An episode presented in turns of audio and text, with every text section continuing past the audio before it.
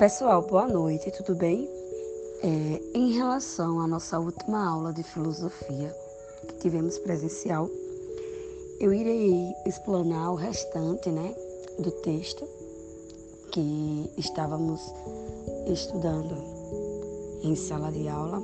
Aliás, estamos estudando em sala de aula em, em regime remoto, que fala um pouquinho sobre estética.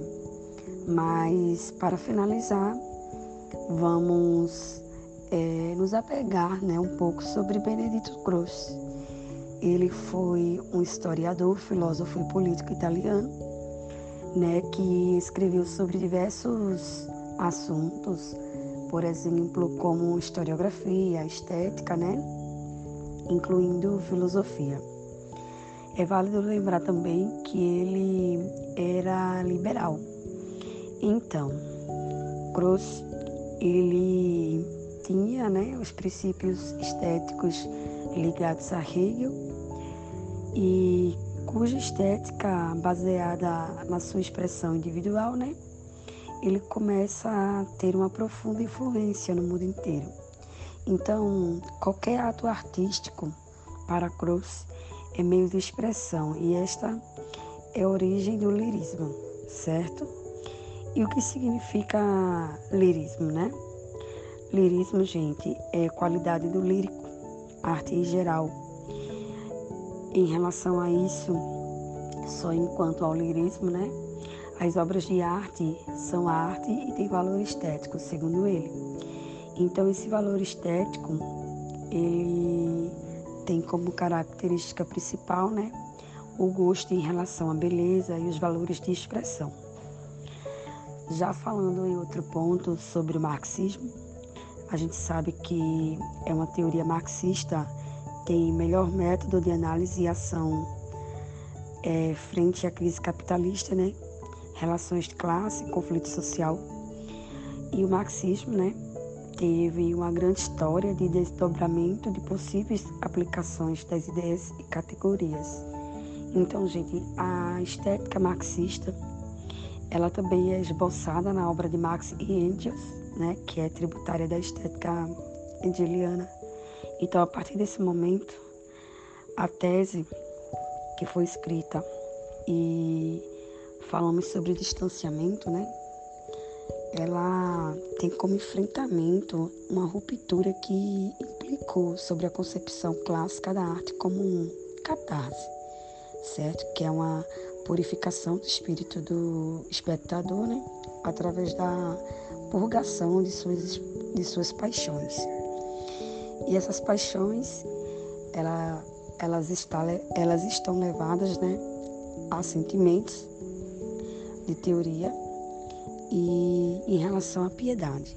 Então, os filósofos né, do Instituto de Pesquisas Sociais, mais conhecido como a Escola de Frankfurt, né, essa escola se escreve Frankfurt, certo? E se fala -se também é a Escola de Teoria Social e Filosofia, que ela tem como pressuposto a Alemanha, ok? E mais à frente a gente fala um pouco sobre é, o existencialismo, né? Que é um termo aplicado a uma escola de filósofos dos, dos séculos é, 19 e 20, né, que apesar de possuírem profundas diferenças em termos de doutrinas, é, partilhavam né, a crença que começa com o sujeito humano. Então, gente, o existencialismo tem como característica principal a atitude existencial, né?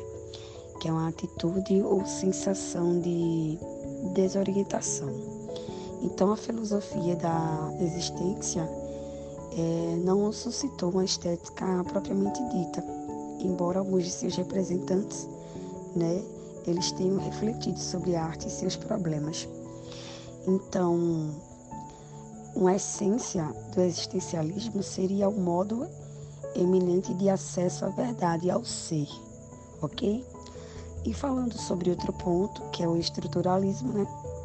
A gente tem como uma abordagem de análise que define os fatos linguísticos a partir das nações, desculpa, das noções, né, saussurianas de estrutura e sistema. Então, como característica, é a estrutura de, de categoria de fatos.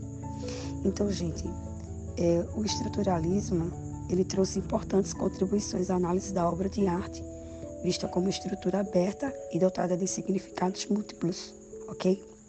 E quem trouxe, né, algumas é, contribuições para essa característica é Michel de Foucault, né, que foi um dos principais é, que focou sobre a revolução científica. Outra também foi Roland Berdes, certo? Que ele vem transformar o mundo e o homem, que ele diz que a nova realidade ela vai determinar o surgimento de novas formas de arte. Então essa é a explicação do restante da apostila que estamos estudando em filosofia. Segue na aula presencial em regime remoto uma atividade sobre esta apostila. Beijos e até a próxima.